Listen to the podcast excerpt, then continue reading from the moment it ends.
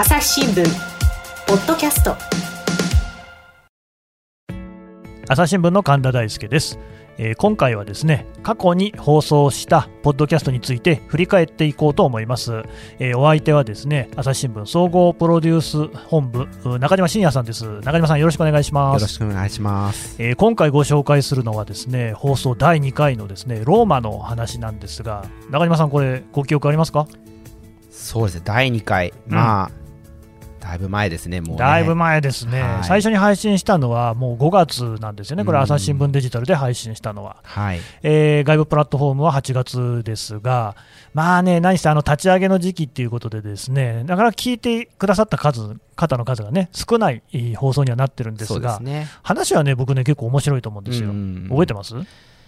か印象残ってるのは、犬免除。犬免除ね、はい。うん犬免除っていうのはね、あの犬のね散歩をさせていると、あの警察が取り締まらないっていうんで、あの外出の時にね、犬の貸し借りをしていたってやつですね。うん。うん、なんかその、まあ、国民性がすごい現れたというか。イタリアの人たちのね。はい。まあうん。コロナの話なんですけど、なんかこう国、お国柄が見えてくるみたいなのが、うん。はい、ね結構面白かったですね。やっぱりね、どうしてもね、新聞記事にはですね見出しを立てるっていう言葉があって、そうなると、やっぱり感染爆発、医療崩壊、こういうね、これ、まあ実際起きていたことなんで、そっちで取ると、あんまりね、犬のこう貸し借りなんていう話っていうのは、どうしてもノイズと言いますかね、邪魔な要素っていうことになっちゃうんで、こう切り落とすんですけれども、実は結構そういうエピソードに人間味が溢れてるっていうね。うんそうですね。うん、中島さんもあんまりそういう話っていうのは、まあ普段聞いたことないでしょ？いや、本当になんか聞いてみないとわからないことが多かったですし、まあその、ローマの回もそうですし、他の,、うん。あのコロナの世界の現場からの回もそういうの多かったですね。そうなんですよね、うん。そうそう、思い返せば、だから、新型コロナウイルスに関して、世界の特派員から話を、現地の話を聞こうじゃないかっていうところで立ち上がった企画っていうのが、朝日新聞ポッドキャストのね、始まりだったんですよね。そうでしたね。うーん、なんかね、あの頃はね、作るのも大変で、制作の環境もね、今ほど整ってなかったまあ、んで、かなり手探りでしたし、手探りでね。なんか今聞いてみると神田さんが結構硬くて緊張されたよそれ言いますか、本当にね、まあ今もね、そんなに慣れたわけじゃないと思いますけれども、ただ当時はよりね、ガチガチでね、まあ、ガチガチっていうか、慣れてなかったですね。おかげさまでもう150本以上作ってますそので、さすがにそれは慣れるだろうっていう話にもね、なり数をますね。重ねましたね。はい、うんえーそれでは本編をお聞きください。朝日新聞ポッドキャスト新型コロナとの戦い。世界の現場から。こんにちは。朝日新聞の神田大輔です。この番組は世界34カ所に散った海外取材専門の記者特派員からそれぞれの国の現状や取り組みを聞きます。今回の国はイタリア。イタリアといえばですねピザパスタこういう美味しいものであるとか観光地も数多いですよね。ベネチアフィレンツェミラノ、まあ、そしてローマ。それからあの国の形がね長靴みたいな形していて日本に似て北と南に長いんですよね。でもう一つ日本に似てるとこがあってマフィアが有名、まあ、日本はヤクザが有名みたいな、まあ、そんな意外な共通点もあるんですけれども人柄もねイタリア人っていうとこう明るくてで自由が好きでねこうすごくこう日本人にとっても割とこういい印象のある国なんですけれども、まあ、残念ながら最近暗い影を落としているのが新型コロナウイルス。このコロナウイルスの感染爆発がありまして5月14日現在の数字ですけれども感染者が約22万人死者が約3万1000人ということでこれは世界でもかなり多い数になっています、えーそんなイタリアのローマと海戦を今日はつなぎましてイタリアは一体どう対応しているのか日本の参考になるものはあるのか皆さんと一緒に考えていきます。朝日新聞ポッドキャスト。新型コロナとの戦い世界の現場から。今回のゲストは朝日新聞ローマ支局支局長の河原田真一さんです、えー、河原田さんよろしくお願いします。よろしくお願いします。えー、河原田さん実はあの私神田とは同期、えー2000年の入社で同じ時に入社をしておりましてであの東京芸大の卒業なんですがなぜか司法記者を8年以上もやっているという変わり種の記者なんですけれども、えー、河原さんどうも。大丈夫ですか？体調の方はいかがですか？あ、はい。おかげさまで元気にやっています。えー、イタリアはまあ感染者が非常に多いんですけれども、あの、うん、まあ私が住んでいるローマは、まあ、あの、北部のミラーノなんかに比べると、まあ、少し、まあ、少ない状態が続いていまして、まあ、あの、今のところは、あの、落ち着いた状況になっています。なるほど。そんなね、川田さんなんですけども、今回この番組のために、あの、イタリアの音を日本に送ってくれたということなんですが、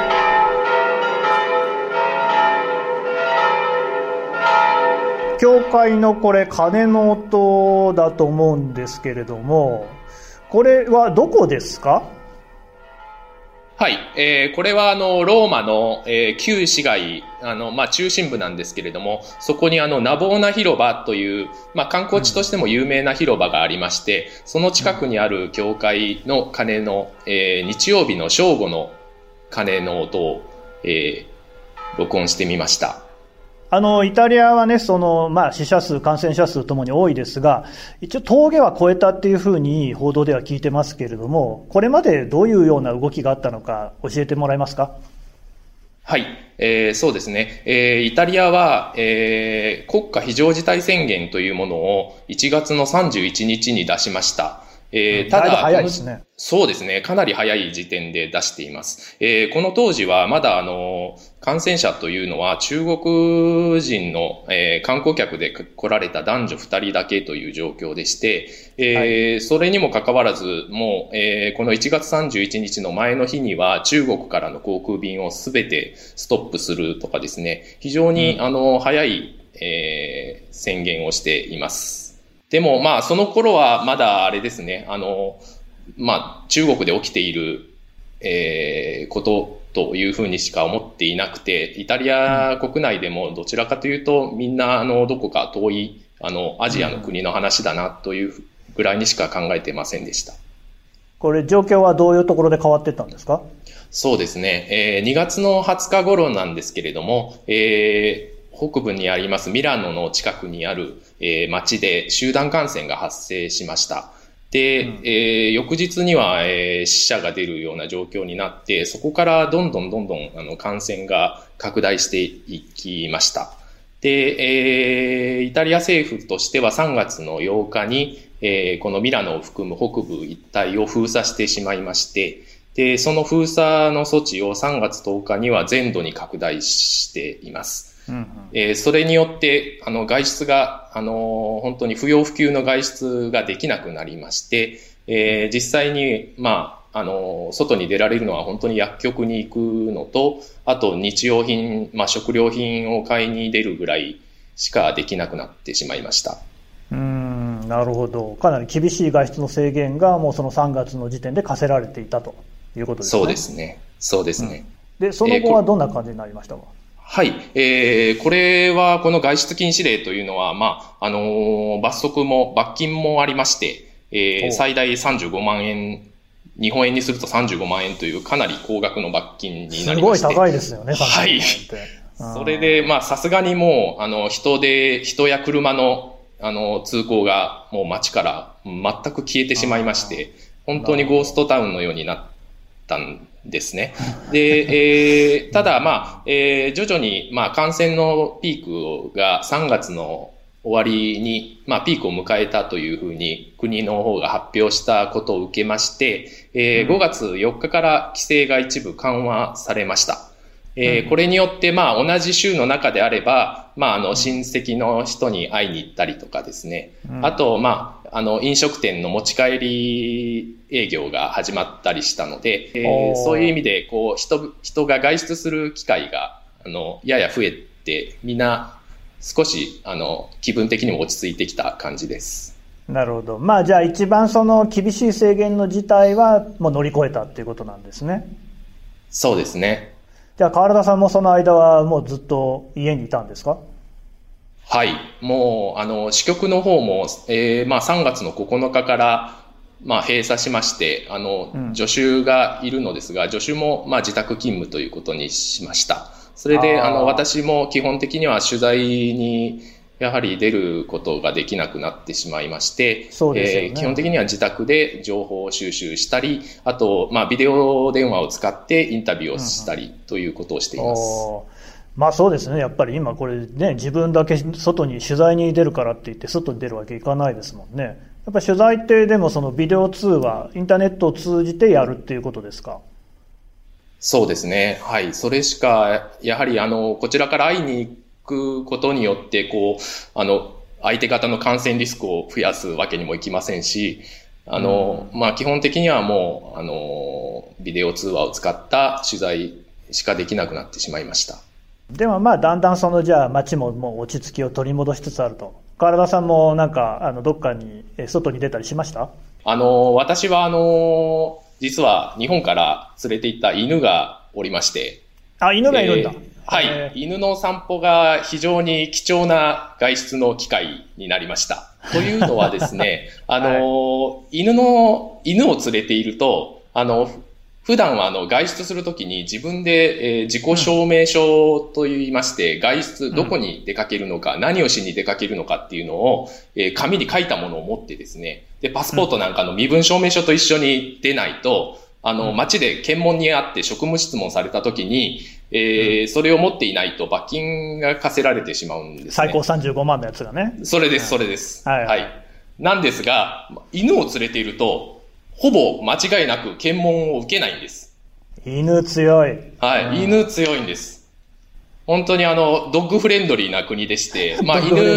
はい。犬連れで大概のお店には入れるんですね、イタリアは。あの、スーパー。ね、あの、日本とかはいだと帰れないとこありますもんね。そうなんです。スーパーマーケットと、まあ美術館と教会以外であれば、まあ大概のお店には入れますので、犬さえ連れていれば、大手を振って街を歩けるという状あんま況でした。りそのイタリア人犬好きって印象なかったですけど、そうなんですね。あの、同じあのアパートの中で犬の貸し借りなんかをしているという報道も犬を貸し借りするんですか？はい。あの、やっぱり犬を連れていると、やっぱりそういう検問に会うこともありませんから、あの、自由に外出ができるじゃないかということで、じゃあ、あの、私犬いないんだけれども、ちょっと、あなたの犬貸してと言ってですね。なるほど犬はい、人の犬を連れてあ出歩いたりとか、いうことも犬さえ連れていればね、警察も多めに見てくれるっていうんで、ちょっと外に出たいわなんていう時は、あお隣さんの犬借りようかしらみたいなことですか？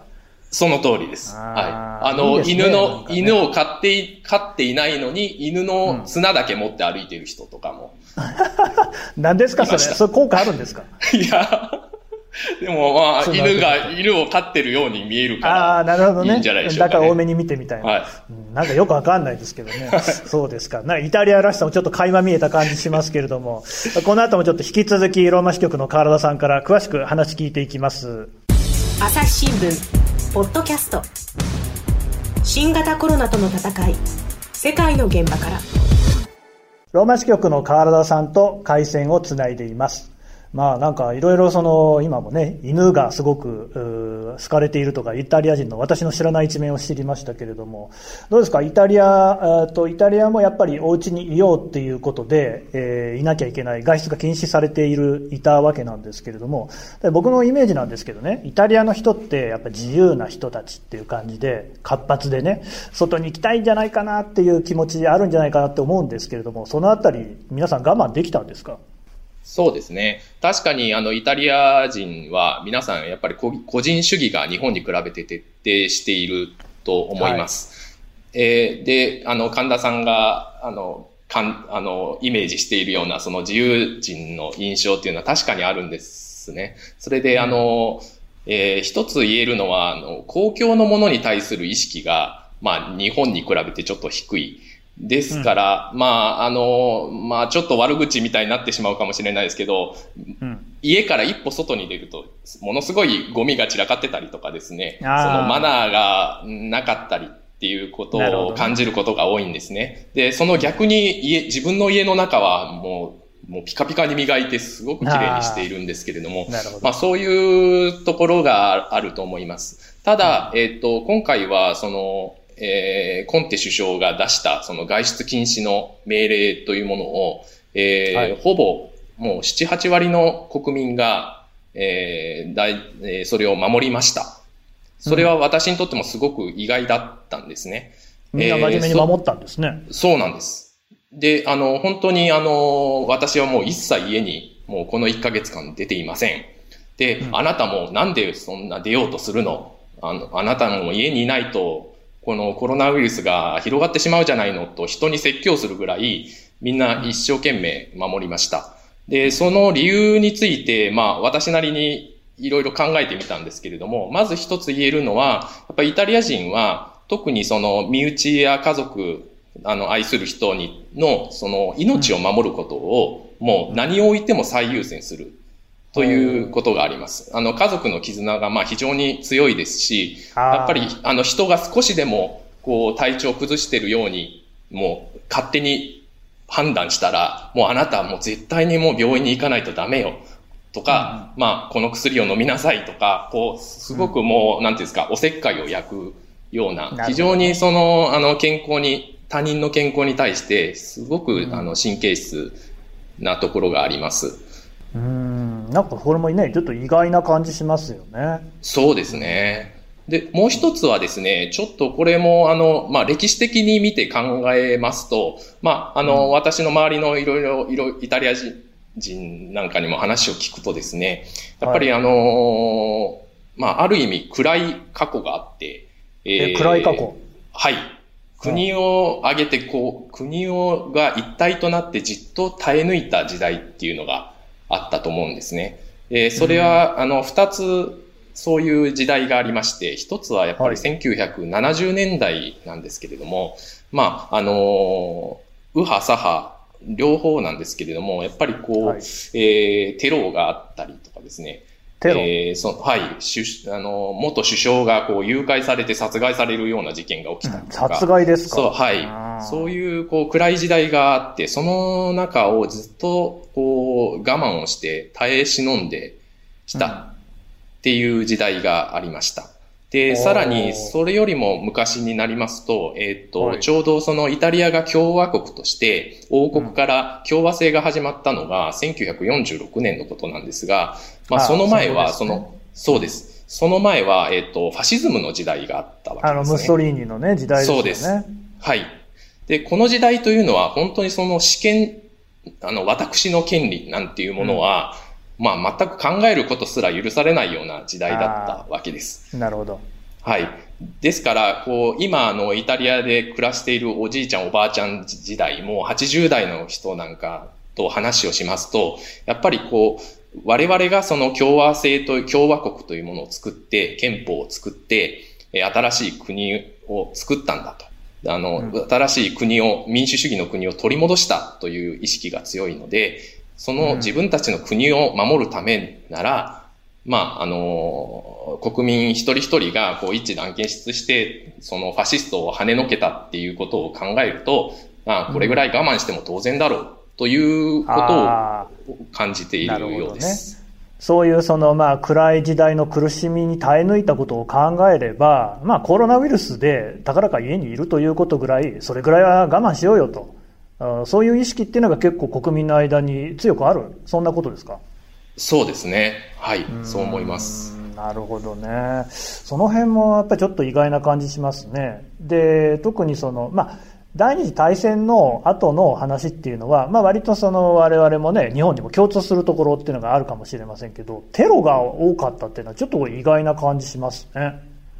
そうですね。1970年代には、あの、まあ、赤い旅団という名前の、まあ、極左テロ組織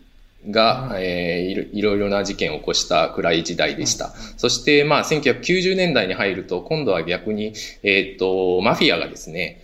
えーえーマフィア対策の指揮を取った、えー判事を、えー車の爆発させて殺害するといったような事件が。もあった時代ですね。そうなんですね。ちょっとそれは知りませんでしたけれども、割とそういう暗い時代っていうのを、まあ何度も経験しているっていうのがイタリアにもあるんですね。そうですね。そうするとやっぱりそのイタリア人というのは国難っていうものに対して、まあこう一致団結してこう取り組んでいこうみたいな気風っていうのは実はあるんだっていう、そういうことですか？そうなんです。そこが私も非常に興味深いところだと思いました。あの、本当先ほどおっしゃった個人主義が徹底しているのに、こういう局面になると、えー、イタリアが一致して戦えるというところに、まあ、イタリア人の、まあ、二面性なのかわからないですが、うんねうん、えー、非常に興味深いところだと思います。自由を愛するんだけれども、そういったところも、こう、頑張って守るっていうところあるんですね。うん。ね、ちなみに今、マフィアの話出ましたけれども、そのこのコロナでマフィアってどうですか、だからどんな動きとかしてるんですか？そうですね、マフィアの今、暗躍が非常に懸念されているところです。暗躍、はい、はい。えー、やはりこのコロナによって、こう、まあ、あの、経済活動がストップしてしまいましたので、イタリアは非常にこう中小の企業が多いえー、商工業者が多い国なんですけれども、そうするとその中小企業がですね、あの、まあ、資金繰りに困ってしまって、えー、非常にこう、あの、今後の見通しがまだ立たない中で、えー、非常に困っているところがあります。で、まあ、そこに乗ずるような形でですね、まあ、あの、マフィアが、まあ、直接マフィアが、えー、その中小の商工業者に融資をしてみたりとか、あるいは、その貸金業者の、の、高金利をストップさせてやるというようなことを言って。ストップさせてやるんですか？はい。そうやってこう、なん、なんて言うんでしょう、恩を売ってですね。ああ、えー、なるほどね。人気取りでやってるわけですね、そうね、そうなんです。はい。ああ。その後が一番怖い。なるほどね。ここで恩を売っておいて、後で返してもらおうと。はい、そうです。あ手なずけようみたいなことなんですかね。そういう手口だと思いますね。なかなか恐ろしいですね。はい。なるほど。えー、引き続き、ローマ支局の体特派員に話を聞いていきます。朝日新聞、ポッドキャスト。新型コロナとの戦い、世界の現場から。質問ドラえもん。我が家の朝は質問から始まる。ガリレオ・ガリレイが観測した惑星は？どこだろう？身の回りのことや広い世界のことまでいろんな質問が毎朝君のもとへ。土星だって。毎朝のワクワクが未来を開く。朝日新聞えー、では引き続きローマ支局の川原田さんに話を聞いていこうと思いますけれども、えー、バイオリンの音が聞こえてきましたけれどもこれもあれですか？イタリアの音ですか？これは、えー、イタリアの北部にクレモナという町があるのですが、えー、そこ、はい、クレモナという町で活躍している日本人バイオリニストの横山玲奈さんという方が演奏されました。え、えー、クレモナの町って言っても、でも今コンサートとかできないと思うんですけど、どこでやったんですか？今聴いていただいた音演奏は、えー、クレモナで一番高いところなんですけれども、鐘楼という鐘、鐘付きのこうタワーがありまして。あ、教会にあるやつですか？それです。はい。そこの中の、その上、鐘楼の上で演奏された音楽です。すごいとこでやってますね。うん、そうですね。はい。あと、あの、横山さんは、えー、このクレモナの町の、えー、で一番大きな救急病院から、えー、依頼を受けて、病院の屋上でも演奏されました。これはもちろん、あの、はい、うん、その病院自体は、あの、新型コロナウイルスに感染された方が、えー、最初に、えー、治療を受ける、えー、市内で一番大きな病院ですね。うん、なるほど。だからまあ、患者さんもいれば、お医者さんもね、その、まさにコロナと戦っているお医者さんもたくさんいる、あの、看護師さんとかね、そういうところで演奏されたわけですか？はい。あの、やっぱりその医療従事者が、まあ、日々戦われているのを、まあ、少しでも、あの、勇気づけたい、元気づけたいという思いで、えー、まあ、横山さんがその病院側からの依頼を受けて、えー、まあ、あの赤いドレス姿でですね、えー、夕方のクレモナの街に、こう、屋上に立ったまま、そこで演奏されたバイオリンですね。体さんね、あの、イタリアっていうと日本でも、その医療崩壊が起きているっていうことがですね、まだ、あの、かなり報道されていたんですよ。で、はい、その、なぜそう感染が爆発的に広がってしまったのか、ここはどうなんでしょう？そうですね。えー、まあ、なぜこう医療が崩壊の危機に陥ったのかということを考えると、えー、まあ、その大きな理由は2つあると思います。えー、1つは、えー、やはり集中治療室が不足していたということがあります。で、これはなぜかというと、やはりあの、イタリアはまあ、えー、リーマンショック、まあ、2000、8年、9年頃ですね。そねその、はい、その頃のリーマンショック以降、えー、非常に財政が悪化しまして、えー、その財政難のために医療費が出せなくなってしまい、多くの公立病院が閉鎖されたり、まあ、医師の方が、えー、医者が、まあ、海外に流出してしまったりしてですね、そういう医療体制が非常に弱くなってしまいました。えー、そこにこういう感染症というものが起きたときに、やっぱり、あの、そこを、それを、あの、急激に患者が増えたのに対応する体制が取れなかったということが一つあると思います。もう一つは、えー、高齢者の、えー、に対する医療なんですが、これは、その、今申し上げたような、えっ、ー、と、財政難が、まあ、理由の一つにはなっているんですが、病院よりもむしろ地域医療で在宅で医療を受けるという、いうシステムが、ね、えー、取られていました。で、はい、そうしますと、ええー、まあ、そこもやはり、その感染症に対する対策っていうものが日頃から行われていたわけではないので、えー、そうすると在宅医療に行った医師や、えー、看護師の方、医療従事者の方が、まあ、感染してしまう。で、それがまたその家庭内で広まる。というようなこともあってですね。で、あの、在宅医療システム自体が、まあ、崩壊のような状況になってしまったというのがあうん、あります。そうすると、やっぱり高齢者の方が、まあ、軽症だと自宅で、まあ、面倒を見るしかなくなってしまって、で、もういざ重症化して、もう病院に運ばれても、もう病院も受け入れる余地がない。そそれでまあ処置ができなくて手遅れになってしまうというようなことも、えー、感染者数や死亡者数をまあ高める原因になってしまったと思っています。そういう事情があったんですね。あの、お年寄りの死者の方が多いんですか？そうですね。えー、やっぱり亡くなった方の80%以上、まあ9割近くがまあ70歳代よりも、えー、上の方になっています。やはりそういうその医療が財政難なんかで脆弱になっているところをこのコロナがもうまさに容赦なく襲いかかったっていうそういう状況なんですね。そうですね。あとあの、まあ若者が、えー、この感染が一番拡大したこのミラノ周辺の北部の地域というのは、えー、はい、まあ、若者がですね、そのミラノとかトリノとかに、毎日こう、日本と同じように通勤していくわけですね。それで、うん、えっ、ー、と、まあ、夕方仕事を終えて帰ってきます。そうすると若者は、あの、症状がなかなか、あの、出ない人も多かったので、ウイルスはあるんだけれども、そのまま症状、症状のないままウイルスを家に持ち帰ってしまい、そして、あの、イタリアは、こう、3世代同居が非常に多いということもありまして、えー、それで、まあ、家庭内での感染を広げたということも言われています。でまあ、そんなイタリアから見た時なんですけど、これ日本って、まあ、河原さん、日本の報道とかね、日本の状況は見てると思いますけれども、あの、率直にどう思われます？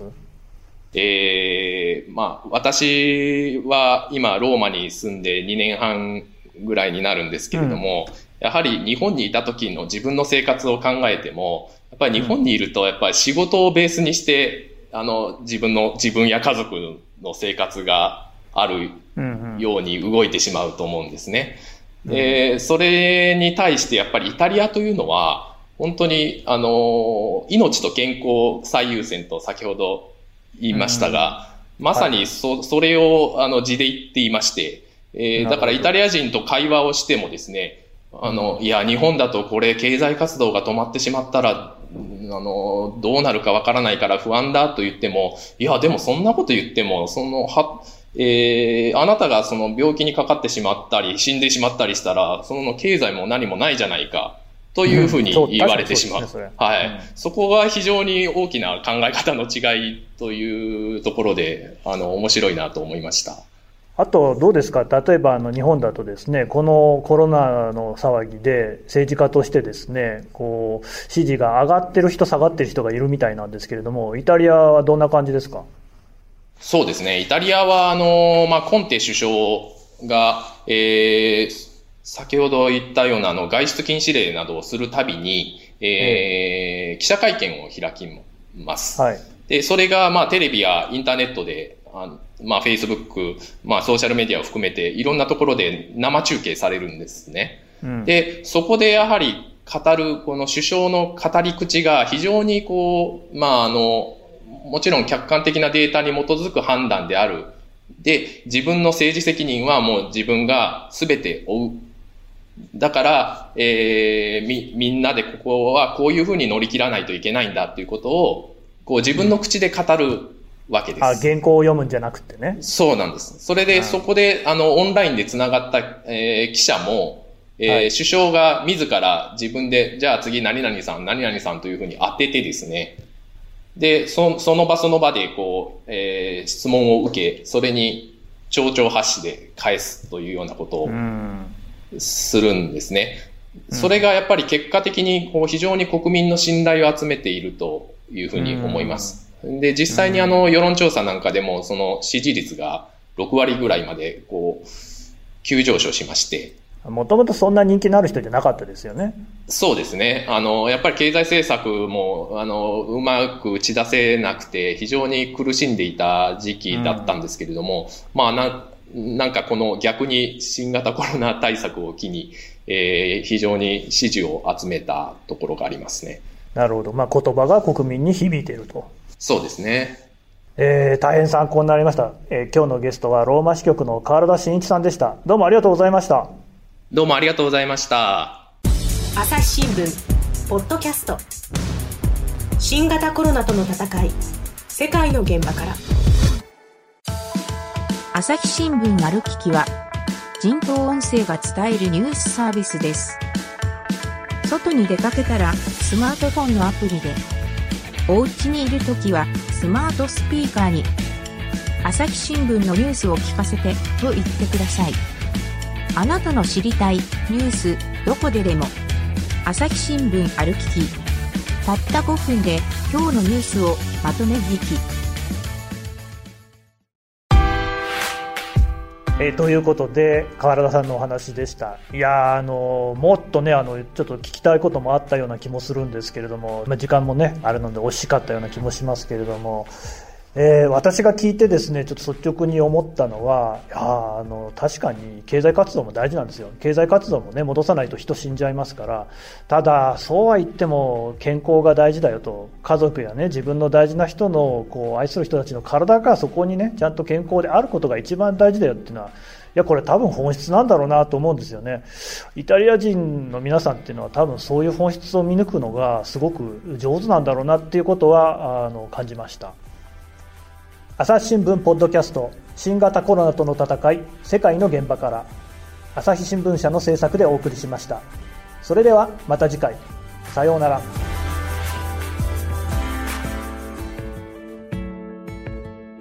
この番組へのご意見ご感想をメールで募集しています。ポッドキャストアット朝日ドットコム。Podcast アットマーク朝日 .com までメールでお寄せください。ツイッターでも番組情報を随時紹介しています。アットマーク、朝日ポッドキャスト。朝日新聞、ポッドキャストで検索してみてください。